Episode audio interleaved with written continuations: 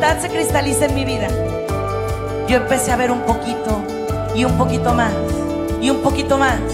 No hay límites para el que tiene fe. Bienvenidos a su programa, Ojos de Fe, conducido por la psicóloga Sandy Caldera. Estamos totalmente en vivo, transmitiendo desde Tijuana, Baja California, México. Mi queridísima familia de WTN Radio Católica Mundial, ¿cómo están? Qué gusto saludarlos, qué bendición para mí. De verdad en este día tan grande, tan bonito, en este día tan especial. Y digo que tan especial porque, bueno, no sé ustedes, pero para mí cada día es súper especial, cada momento es un momento de agradecer. Yo en las mañanas me levanto con una actitud de agradecimiento, de... Levanto bien contenta. Soy una persona de mañanas, definitivamente. Ahorita te voy a platicar por qué. Yo creo que cuando tú tienes mucho que agradecer, tienes mucho que eh, decirle a Dios o a la vida o eh, en lo que tú creas, eh, que estás agradecido por todo lo que te da y por todo lo que no te da también, porque a veces somos muy buenos para agradecer lo que nos da, pero se nos olvida agradecer lo que no nos da o lo que no permite, ¿no? Porque también de muchas cosas nos salva porque obviamente nosotros somos aferrados, obstinados, obcecados en obtener algo que a lo mejor ni siquiera es tan bueno para mí o para nosotros, ¿no? Entonces, eh, el día de hoy vamos a platicar sobre cómo enfrentar los diferentes tipos de duelo desde la fe. Si bien es cierto, la fe mueve montañas y también es cierto que nosotros debemos buscar tener fe en ese Dios, en ese Dios que nos levanta cada mañana, que nos da la paz, la fuerza. Y cada quien lo concibe de una forma diferente y eso es muy respetable. Pero la fe que mueve montañas es cuando la acompañas del amor, ¿sabes? O sea, cuando la acompañas del amor por lo que haces, del amor por lo que eres, del amor por lo que Dios hace en tu vida y del amor por todo lo que eh, conlleva, ¿no? El estar vivo. Así es como yo lo veo. Ahora, ustedes saben que este momento es súper especial.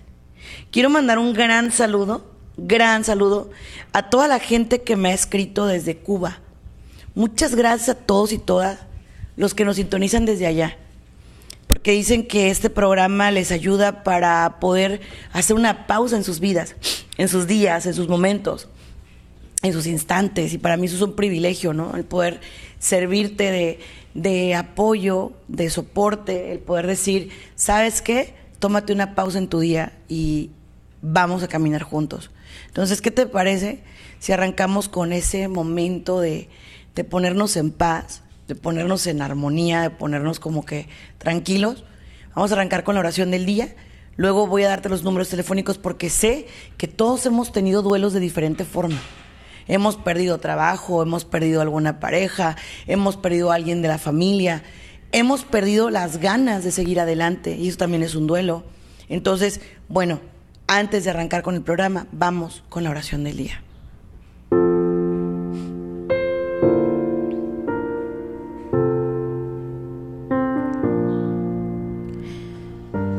Dios, mi rey y mi todo, en este momento tomo este instante preciso para poder llegar a ti. Si he tenido mucho estrés, mucho cansancio, mi día está pesado, es complicado, es difícil. Pero me pongo en tus manos y en tu presencia. Ya no quiero caminar por donde me ha lastimado tanto. Ya no quiero perderme de los mejores momentos y experiencias de mi vida. Ya no quiero vivir en automático. Ya no quiero caminar por caminar y seguir corriendo sin rumbo fijo. Estoy cansado. Estoy agobiado, estoy agotado. Te necesito en mi vida. Ayúdame en este momento a abrir mi alma y mi corazón y dejarte entrar para que te quedes de una vez y para siempre. Te abrazo, te tomo como mi fuente de vida y acepto que ante ti y ante los demás hay cosas que no puedo cambiar. pero tú sí. Y quiero ponerme en tus manos, en tu voluntad y en tu amor. Hoy y siempre. Amén, amén, amén.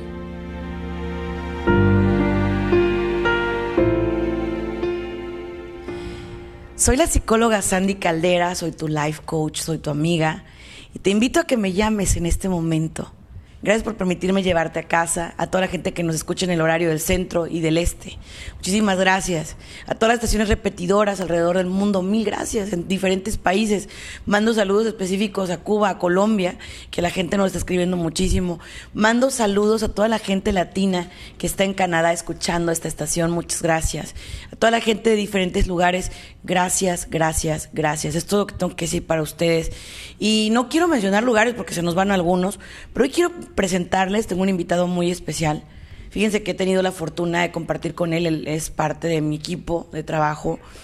Eh, puedo decirte que eh, ahora se ha convertido en una bendición para mí conocer una persona que, si bien es cierto, eh, tiene una gran resiliencia, pero es un gran tanatólogo, un psicólogo, un doctor en salud mental, pero has pasado por tanta cosa, traes una historia de base y hoy vamos a hablar desde los duelos y desde tu punto de vista, mi queridísimo Manuel Méndez, así lo pueden seguir en redes sociales, específicamente en Facebook, Manuel Méndez y ahorita también nos va a pasar eh, su página oficial, pero así lo pueden seguir como Manuel Méndez.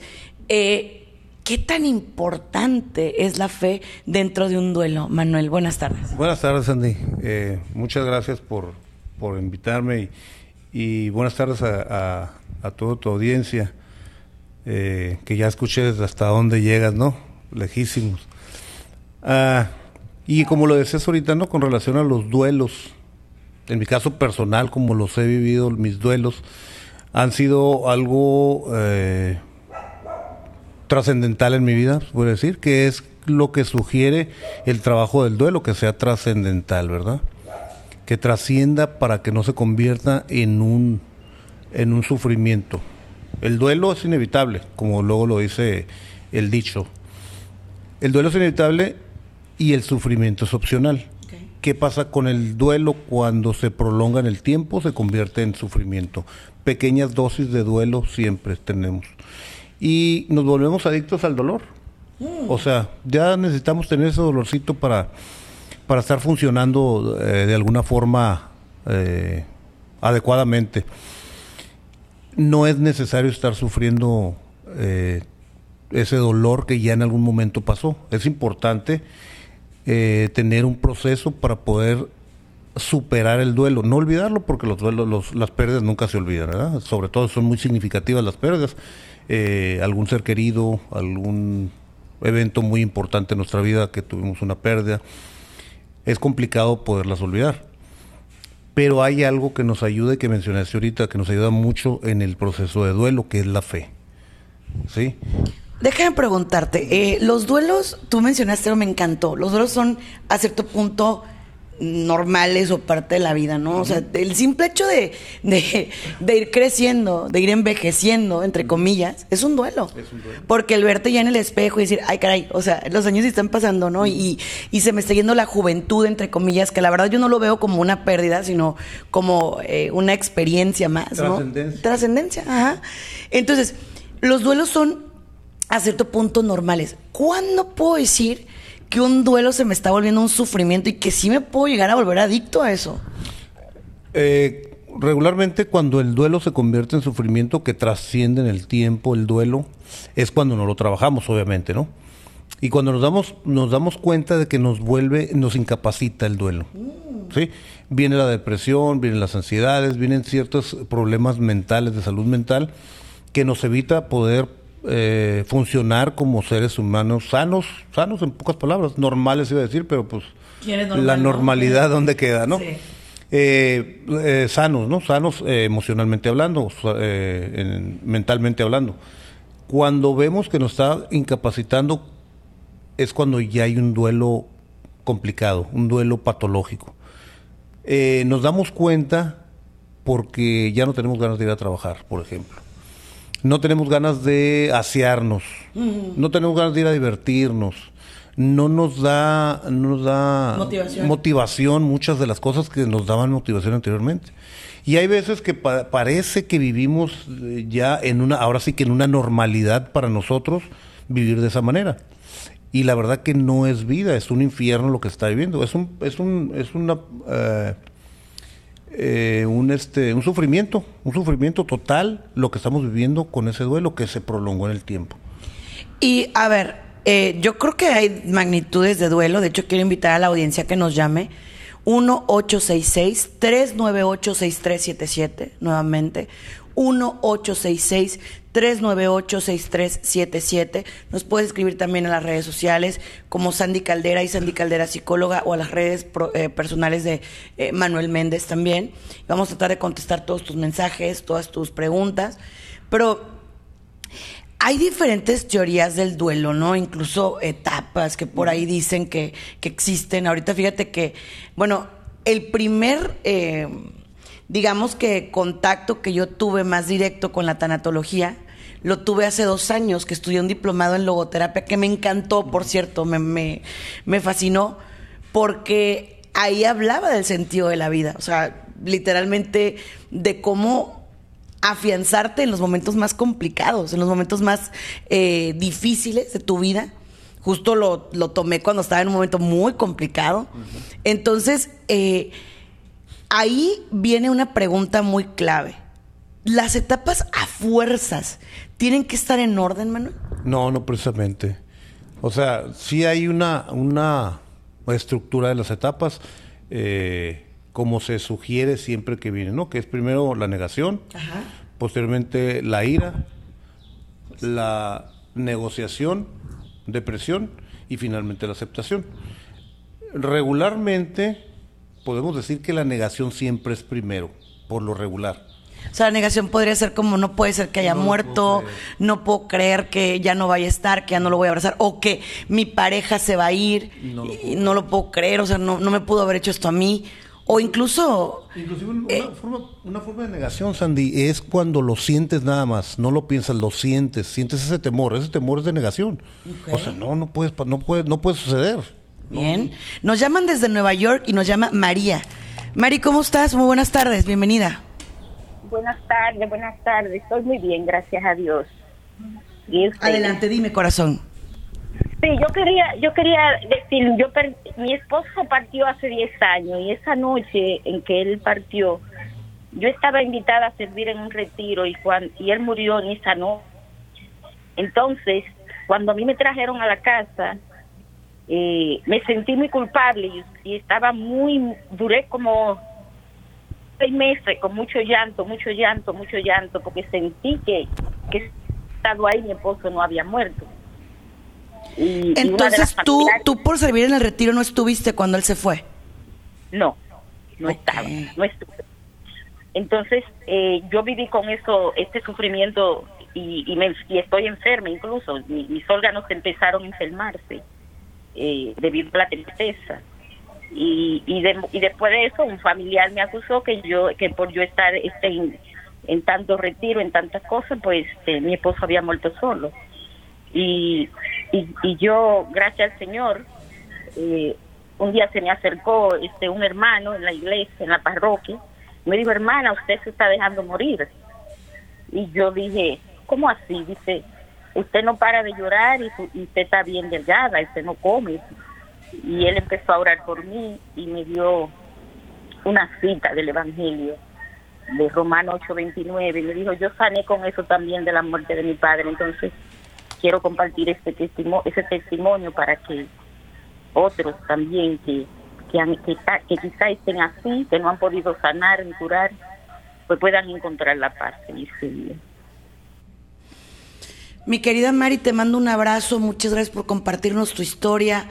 Gracias por, híjole, es que si uno supiera lo que va a pasar, creo que ninguno de nosotros haríamos ningún movimiento, ¿no? O sea, al final de cuentas, eh, ¿quién quisiera morir separado de su pareja o, o que nuestra pareja se fuera de esa manera? Claro que no.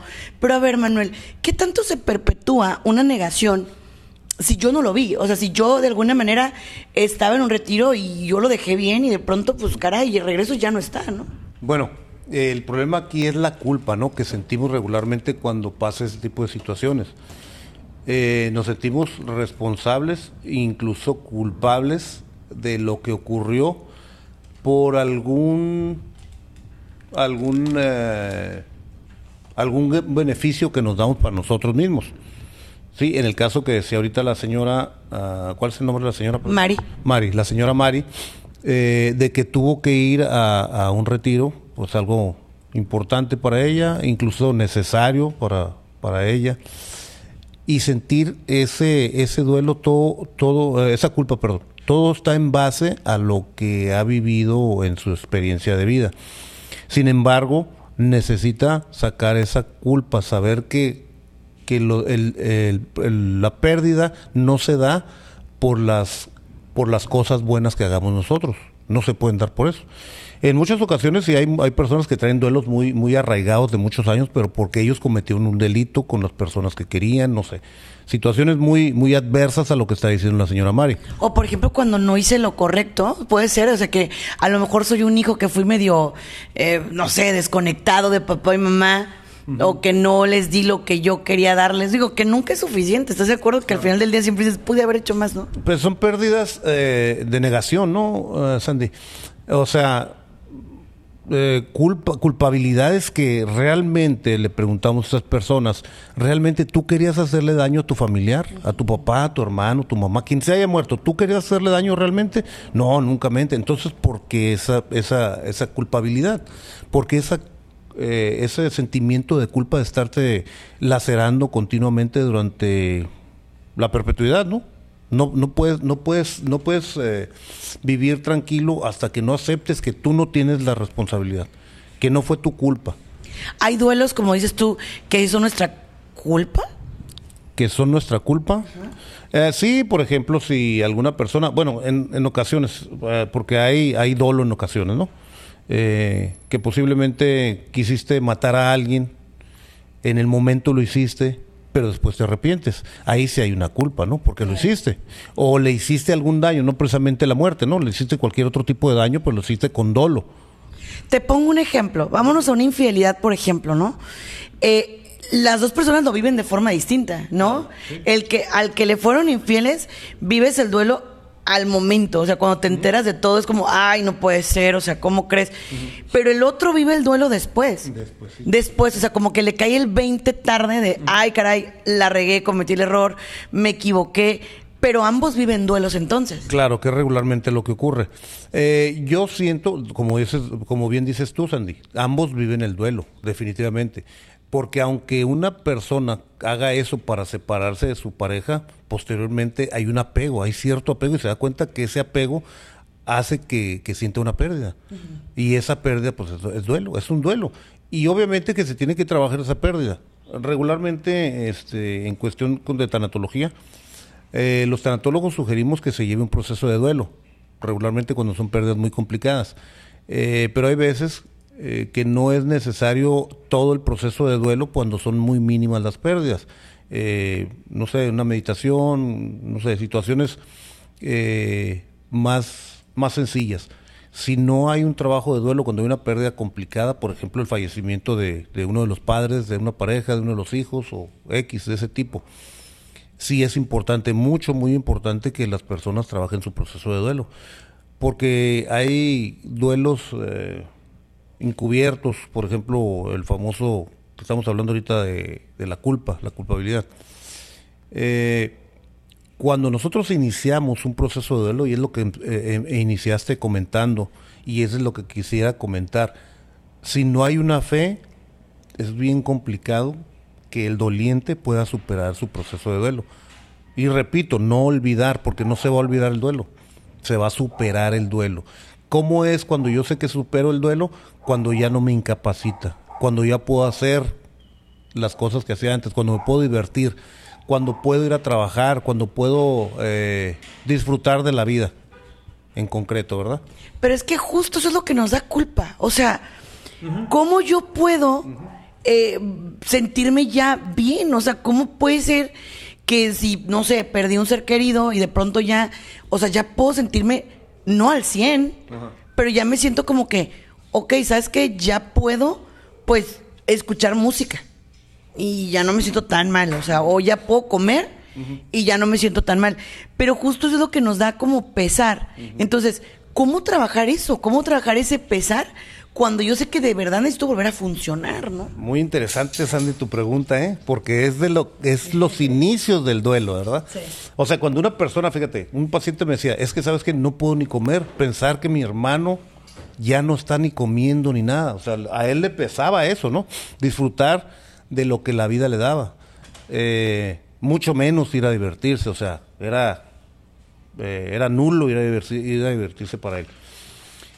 Cuando pasa el tiempo y no hacemos algo, por ejemplo, darnos la oportunidad de negar, darnos la oportunidad de tener enojo, no coraje, ¿verdad?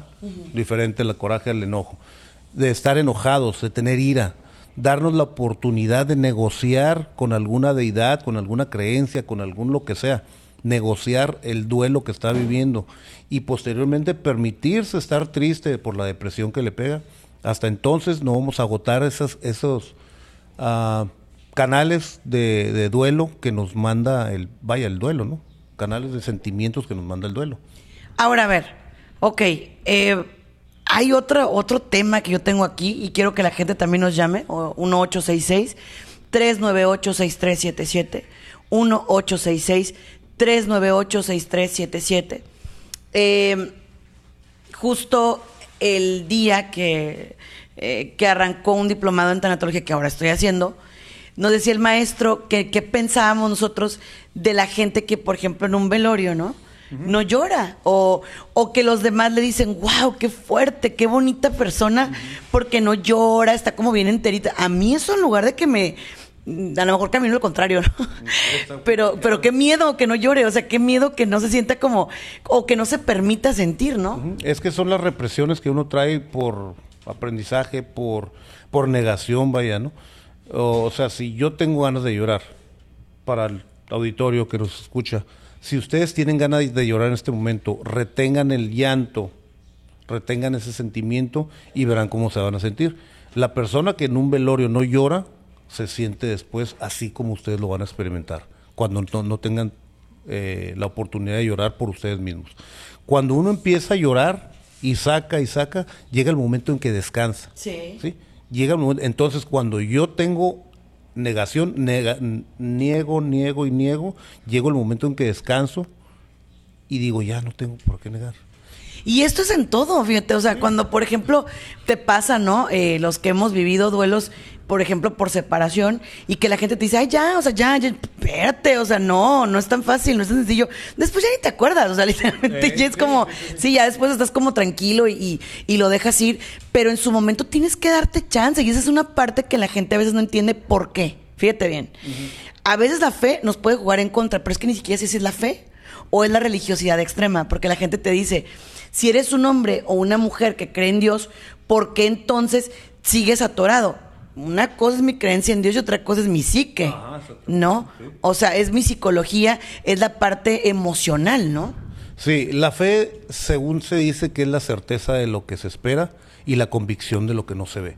¿Sí? Entonces, si yo estoy seguro de lo que espero, sin entrar en religión, vamos a generalizar el concepto de fe vamos a generalizarlo para todos los que crean y los que no crean. Voy a poner un ejemplo. Eh, si ahorita te digo, Sandy, se me descompuso mi carro, no sé a dónde llevarlo, y tú me dices, ¿sabes qué? Ve con aquel mecánico y él te va a ayudar, porque a mí me ayuda muchas veces. Yo voy a confiar en ese mecánico porque tú me estás diciendo. Voy y lo llevo y me lo arregla. Entonces llego con el llego con mi, con mi carro otra vez con el mecánico, se lo voy a dejar porque se me volvió a descomponer después de tiempo, que me lo dejó muy bien. Llego, se lo dejo, ya no voy a confiar en él, ya voy a tener fe en él.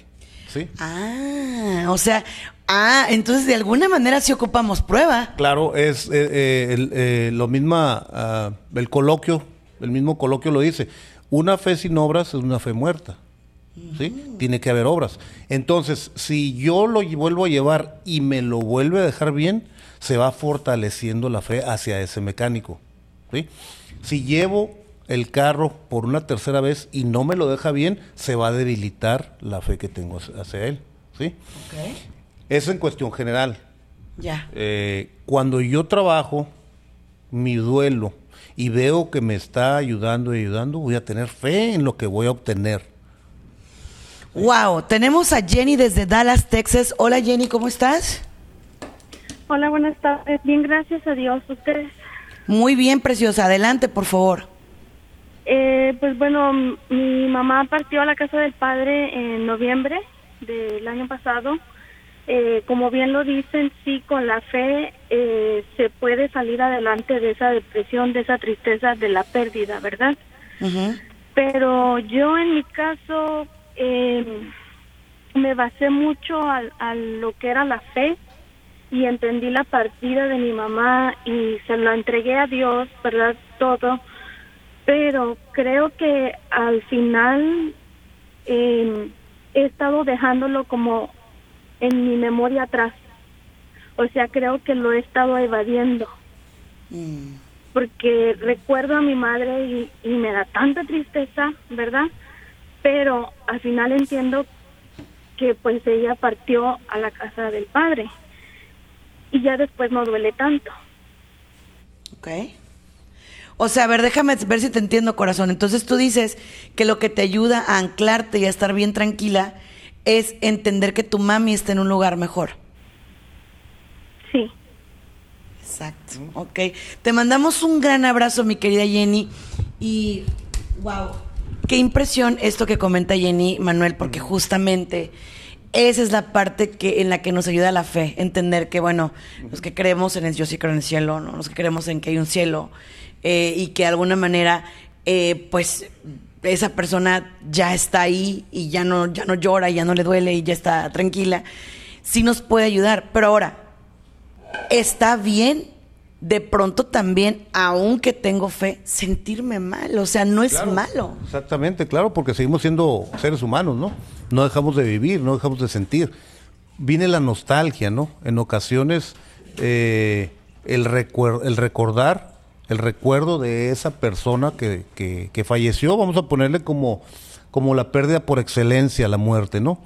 Eh, vamos a ver que hay todo tipo de pérdidas, pero vamos a poner a la muerte como pérdida por excelencia en este momento recordar a la pérdida que tuvimos con esa persona que falleció nos causa nostalgia a pesar de que ya ya trascendió el duelo. Sin embargo, no nos va a quitar la funcionalidad que nosotros tenemos. O sea, sí estoy triste, me, inclusive me puedo poner a llorar. Pero se acaba eso porque ya lo trabajé, porque ya sé cómo se trabaja, se termina y a continuar con la vida. ¿Sí? O sea, no necesitamos quedarnos estancados como antes, que nos quedamos horas, días, meses dentro de nuestro cuarto llorando y sufriendo y sin comer y sin hacer muchas actividades que son muy necesarias para nosotros hacer, eh, porque ya lo superamos eso. O sea, es la superación del duelo, esa parte es la superación del duelo. Pero hay muchas personas que me dicen, es que ¿cómo lo voy a superar si me sigue doliendo? Pero es que síguelo recordando y te va a seguir doliendo.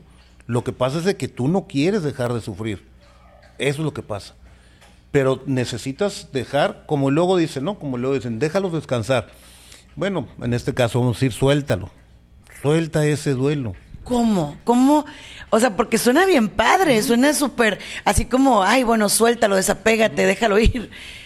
¿Cómo? O sea, ¿cómo? le- está tremenda, Sandy, ¿eh? Porque todo mundo, sí, es que sí, es que realmente, o sea, cuando yo estudié la maestría en tanatología, eso es lo que me decían, suelta. Pues sí, sí, yo, yo, yo iba con un duelo, pues, y, y directamente llegué a, a estudiar tanatología por ese duelo que yo no sabía que traía, o que sabía que traía, pero no sabía que eso me iba a ayudar. Yo estaba en estudiar eh, terapia familiar o tanatología. Y me decían, no, tanatología no estudies, mejor estudia terapia familiar. O sea, tanatología nadie lo conoce. Bueno, estaba entre sí y entre no. Pero como se abrió primero la maestría en tanatología y yo ya quería estudiar, pues agarré la maestría en tanatología. O sea, indirectamente llegué, pues. O sea, ni siquiera era como tu total intención. Exactamente. Cuando me dicen, suelta, ah, caray, lo mismo que tú estás preguntando, pues sí, está bien, está suave, ¿cómo lo voy a soltar? Pero ¿cómo le hago? ¿Sí? Conforme yo voy a permitiéndome sentir, voy empezando a soltar. Conforme yo digo, ¿sabes qué? Este, no puede ser posible. Está bien, no es posible. Permítete sentir ese sentimiento. Eh, el proceso de duelo, las etapas del duelo, permíteslas sentir. Va a llegar el momento en que te va a cansar, como cuando estoy llorando. lloro, lloro, lloro. Llega el momento en que me canso y digo, ya que estoy llorando, ya me tengo que ir. Una persona, fíjate, una persona que tenía como paciente decía, eh, yo me he programado tanto con mi pérdida que me pongo el horario para llorar.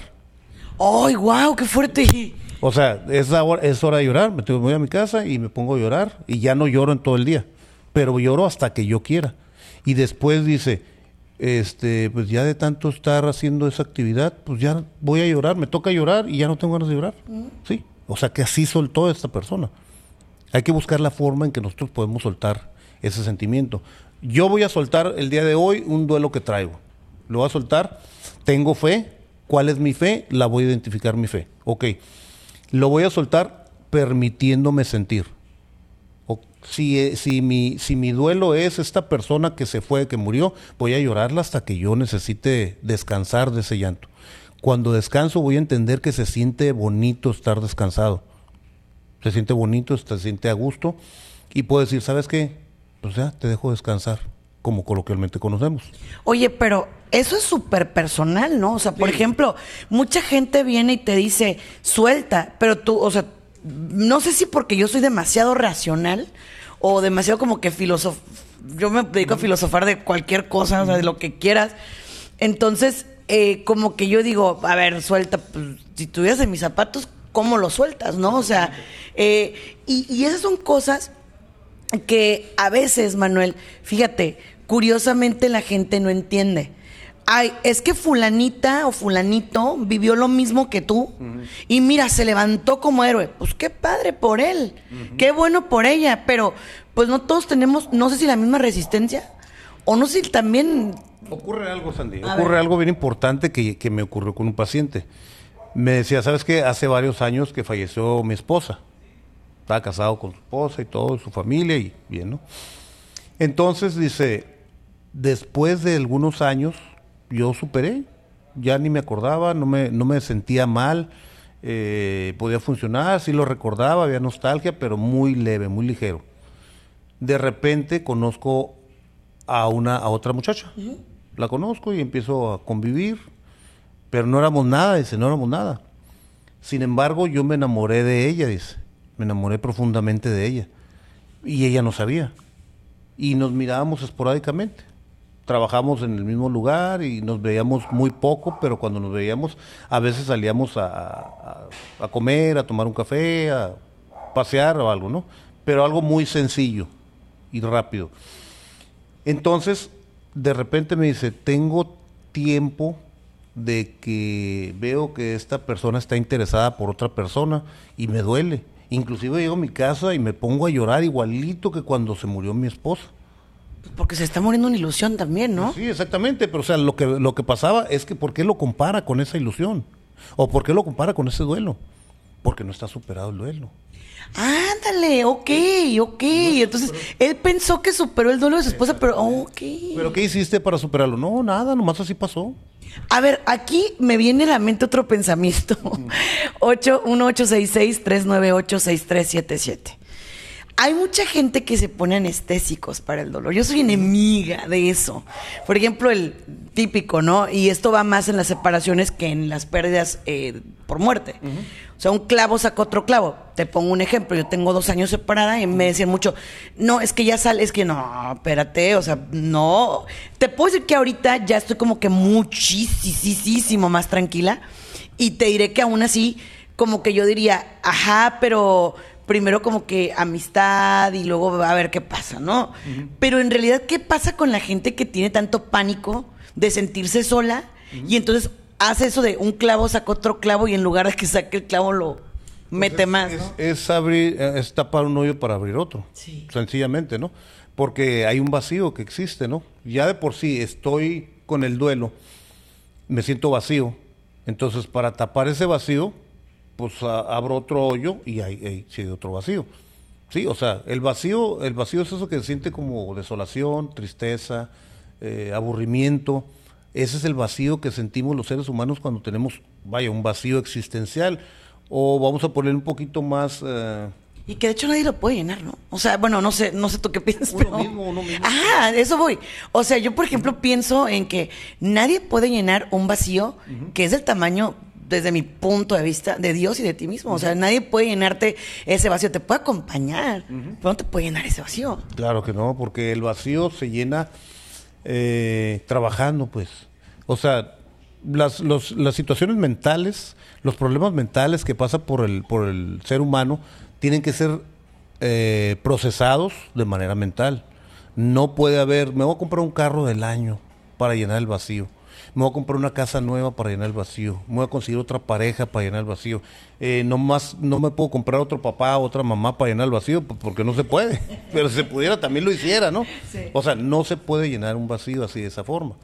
El vacío se va llenando conforme se va, se va llenando conforme le vayas metiendo, ¿sí? Y hay que meterle, irle metiendo cosas productivas. Amor, esperanza, fe, confianza. Eh, Ocupaciones, vida, ¿no? Sí, trabajo, vaya, vamos a, un po- vamos, a, vamos a ir un poquito más allá de lo tangible, espiritualidad. Ay, qué bello. ¿sí? Espiritualidad. ¿Qué es la espiritualidad? Muchos pacientes me preguntan, ¿pero qué es la espiritualidad? O sea, pues sí, vamos a trabajar la espiritualidad, pero pues yo no sé nada de eso, ¿qué? Yo no creo en Dios. Pero es que una, pero es que una cosa es espiritualidad y otra cosa es religiosidad. o sea, y hay que diferenciarlo, ¿no? Exactamente. Y me dicen, yo no creo ni en Dios. A ver, espérame, espérame, tranquilo. Después de esto, vas a creer en Dios, yo creo. Es lo más seguro y es lo que termina casi la gran mayoría de la gente que, que, que trabaja la espiritualidad. La espiritualidad no, más, no es más que ese sentimiento de, de bienestar. Es, vaya, la felicidad. Eso es felicidad, la espiritualidad. Es sentirse en paz, paz interior, tranquilidad, bienestar eh, poder entender que hay problemas y poderlos resolver y si no se resuelven dejárselos a la espiritualidad podemos decir y después ya lo vas a decir a Dios Ahora, los duelos por discapacidad, por ejemplo, ¿no? Una persona, fíjate, a mí me preguntaban mucho, me preguntan mucho. Yo eh, desde muy chica les comparto porque la gente en este programa eh, me ha hecho mucho esta pregunta, ¿no? Que si cómo vivimos un duelo las personas que tenemos una capacidad diferente. Fíjate que yo, yo en lo personal nunca te puedo decir que he tenido un duelo. ¿Sabes cuál es mi duelo? Hasta la fecha y no lo suelto, ¿eh? Te aviso. A mí me encantaría poder manejar. O sea, si yo manejara, mi querido Manuel, a mí no me veían el polvo nadie. O sea, literalmente yo me iría como a, así como a 13 horas de distancia, yo sola, y me iría así como eh, far away, ¿no? Este, porque soy muy, a mí me encanta estar sola. Me- no, con- no sola, conmigo. O sea, me gusta mucho. Este, ese sí es mi duelo. O sea, a mí me cala no poder manejar. De hecho, tengo sueños recurrentes conmigo manejando. Y no me voy a morir con eso, ¿eh? O sea, yo voy a comprar un carro de 500 dólares y le voy a dar en su torre. pero, pero en realidad ese es el único duelo que te puedo decir. Pero yo veo gente que, por ejemplo, eh, sí tiene todo y de pronto llega a perder, no sé, una capacidad, la vista, el oído, el- y lo viven de otra forma, ¿no es cierto? sí sí este sobre todo cuando cuando ya tienes una actividad con esa con ese órgano con ese con esa parte de tu cuerpo cuando ya tienes una actividad y has creado expectativas muy grandes eh, vaya vamos a poner un deportista no que es muy buen deportista y depende de sus piernas o sus brazos de, su carrera y de repente se corta, ¿no? O bien no, no precisamente un deportista, una persona que trabaja para su familia y sus, los- extremidades son las que lo ayudan para trabajar y tiene confianza en que él va a sacar adelante a sus hijos. Eh, todo depende, como te digo, la expectativa con la que miramos eh, nuestra vida.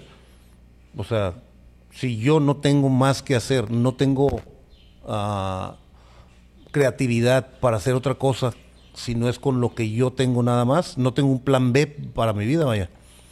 Eh, mi duelo va a ser más fuerte. Mi duelo va, va- va a limitarme muchas cosas. La discapacidad de una persona no es, no es la, la pérdida de, de- de alguna de algún don que tengamos, de alguna actividad que podamos hacer, sino la discapacidad es la falta de creatividad que tengamos. Fíjate que eh, curiosamente eh, nos está viendo una chica que actualmente está pasando por una pérdida física. Ella eh, desafortunadamente está perdiendo el oído por un tumor cerebral, ¿no? Y nos está escuchando el día de hoy.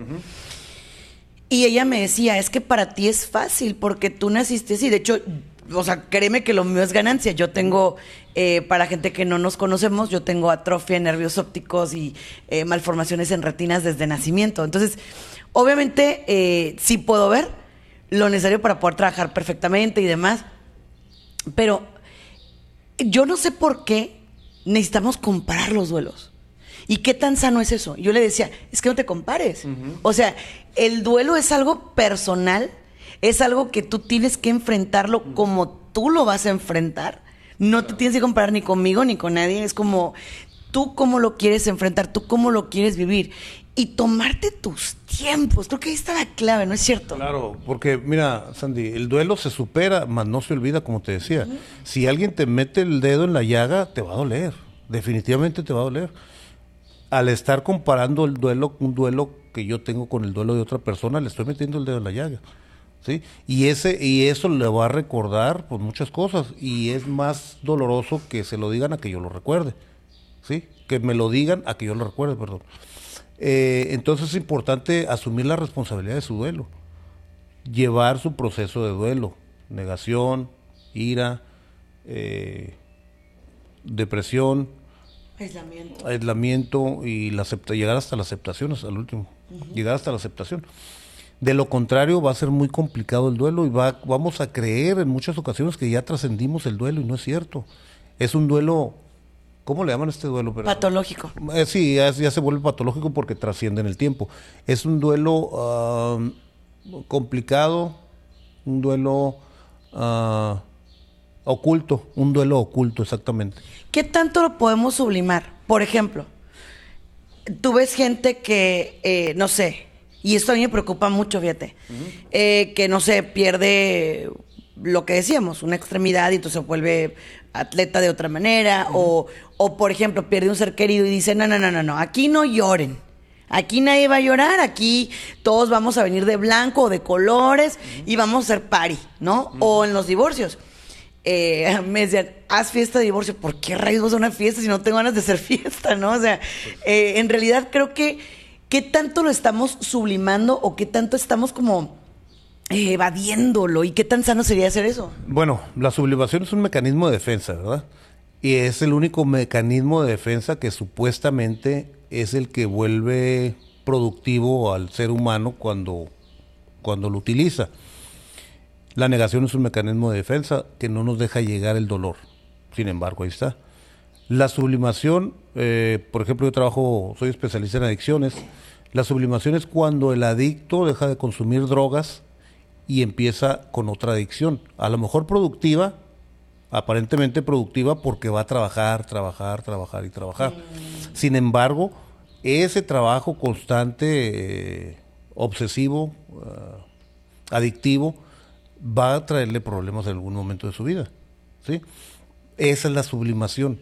Quiere decir que la sublimación puede ser, sin embargo, el trabajo de duelo se tiene que hacer, definitivamente. O sea, yo voy a sublimar mi duelo con eh, hacer eh, ejercicio. ejercicio. Vamos a hacer ejercicio. Ah, estoy haciendo ejercicio, pero el dolor lo va a traer. ¿sí? Posiblemente me permita hacer ejercicio mi duelo, sin embargo, el duelo no se va a superar y en algún momento voy a estallar. El duelo es una eh, energía psíquica, energía mental que llega a nuestra mente y en nuestra mente tiene que dársele salida. Toda emoción tiene que darle salida porque es energía psíquica que se queda en la mente, sobre todo en nuestro inconsciente. Y esa, esa energía se queda y va siendo eh, una bomba de tiempo, ¿no? Como te decía la otra vez, ¿no?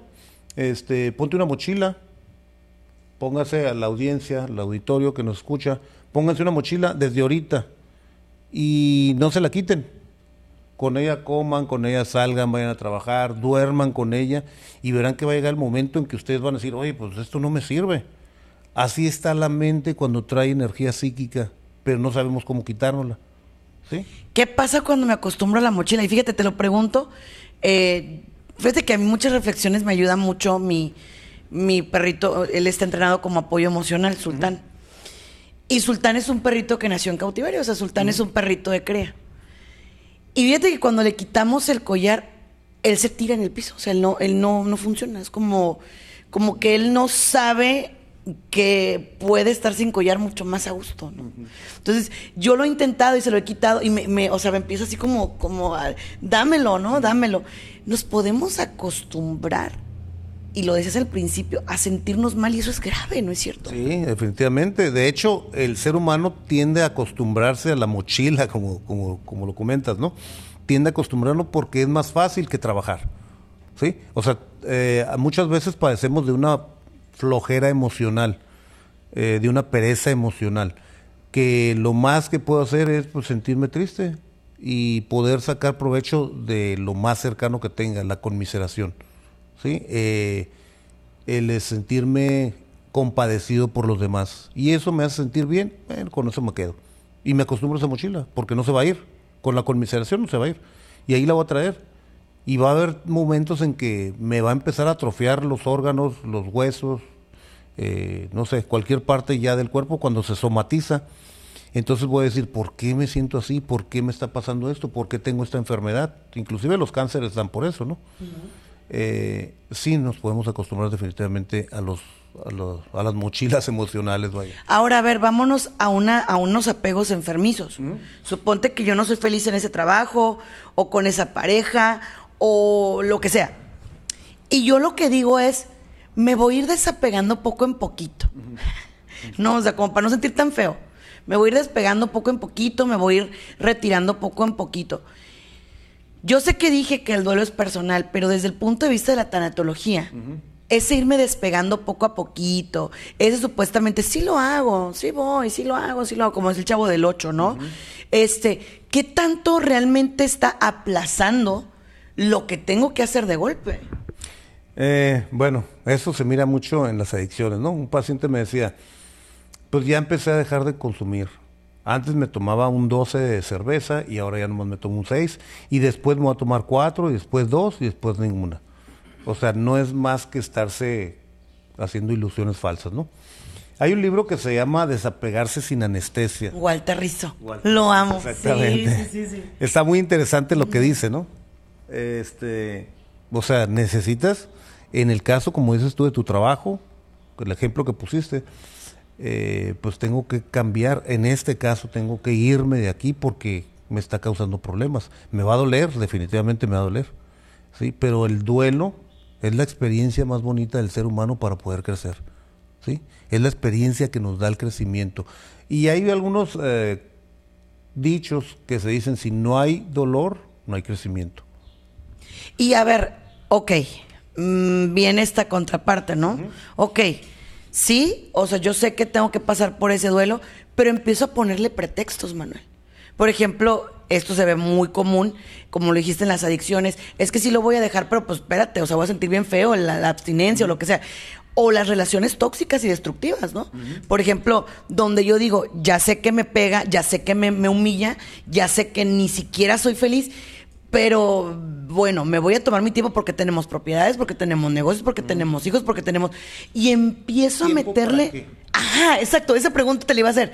¿Tiempo para qué? O sea, ¿qué estoy buscando con ese tiempo? Lo que único que uno, que uno está buscando es que lo maten, o que la sustancia lo mate, o que en el trabajo te desfalquen, o que te corran, si no te vas tú, que te corran. O que tu pareja se vaya. O que tu pareja se vaya, o situaciones de ese tipo, ¿no? Que finalmente tú lo podías haber hecho. Y que era necesario que tú lo hicieras, porque va a ser un, duelo, pues, que no te esperabas. Por lo menos sabes lo que vas a hacer tú. Me va a doler, pero tenemos miedo, pues muchas veces tenemos miedo los seres humanos de quedarnos solos, de quedarnos sin eso que nos trae la, la, eh, la, el placer que necesitamos para vivir como seres humanos, o a cumplir con el principio con el que se rige el ser humano, que es el principio de placer todo lo que hacemos tiene que ser placentero. Y si mi trabajo me causa placer, aquí me quedo. Como me trate, no le hace. Si mi pareja me causa placer, aquí me quedo. No hace que me golpee, que me maltrate, que no me dé dinero, que me haga esto, que me haga lo otro. Si este, mi, vecindad me trata mal, me roban, eh, no es mía la casa rentada, eh, no le hace, aquí me quedo porque aquí crecí, aquí me gustó y aquí eh, tengo muchos recuerdos. Pero los recuerdos se están volviendo en pesadillas, pues. ¿sí? Y no estoy viviendo calidad de vida.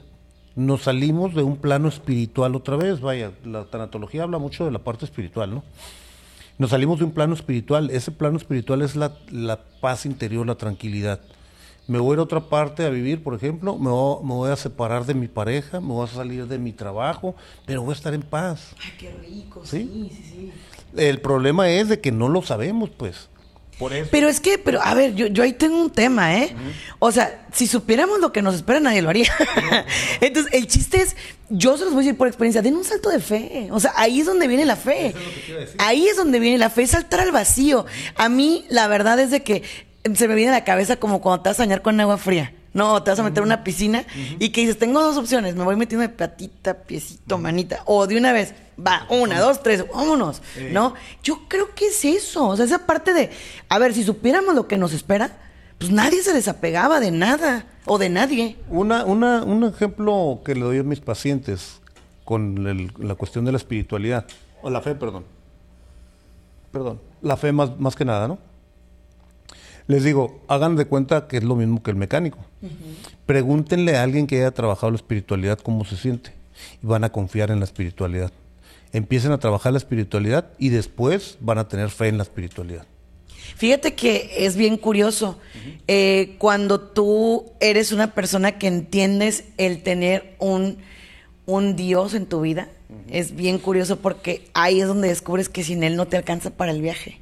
O sea, eh, es... Hablando de alcanzar, Sandy, Ajá. hay otro, otro, otro libro interesantísimo que viene, viene manejando mucho las pérdidas. Eh, nomás que hay, que hay que interpretarlo, imagino, es, es, es, como en este libro, ¿no? Se me hizo muy interesante cuando yo lo leí, inclusive di, di este, algunas actividades con ese libro, se llama Tenemos la pareja para la que nos alcanzó. Ay, brutal. Está, es brutal, excelente, excelente brutal. libro. De hecho, que quiero que nos traiga ese tema. Ah, sí, sí, claro que sí. Ahí, ahí este, lo, lo, lo expuse en, en, una actividad que tuvimos en, una, eh, en un trabajo que tenía una clínica. Eh, quedaron muy contentas las personas porque se dieron cuenta que no es precisamente que se hablaba de la pareja física, pues. Exacto. No es precisamente nada más de la pareja física. Es con lo que te emparejas para poder tú lograr salir de tus... Y, y, fíjate, qué curioso que menciones eso, porque al final de cuentas, ¿cuántos flotadores, con todo respeto, ¿no? O llantitas, perdón, llantitas de bicicleta, uh -huh. utilizamos para no, no darnos en la torre? Uh -huh. Date, o sea, no, no pasa nada. Mira, en los duelos hay caídas. Y hay días buenos y días malos. Uh -huh. Por ejemplo, yo creo que hay lo que en inglés se llaman los triggers, los activadores, uh -huh. ¿no? Que por ejemplo, las navidades, o sea, todo ves tú, no sé si te ha pasado, pero que ves gente con familia y dices, oh, uh -huh. yo quiero, ¿no? O por ejemplo, eh, no sé, los días feriados y tú te sientes así como, uh, no es el tiempo lo que te va a curar, ¿eh? Yo soy enemiga de que la gente diga eso. Yo no creo que el tiempo te cura. No, pues no, si no trabajas el tiempo va, va a correr y vas a seguir sintiéndote igual. Exacto, es que es lo que tú eres capaz de hacer con ese tiempo. O sea, ¿qué le vas a dedicar? Básicamente mi pregunta es, ¿qué vas a hacer con ese tiempo?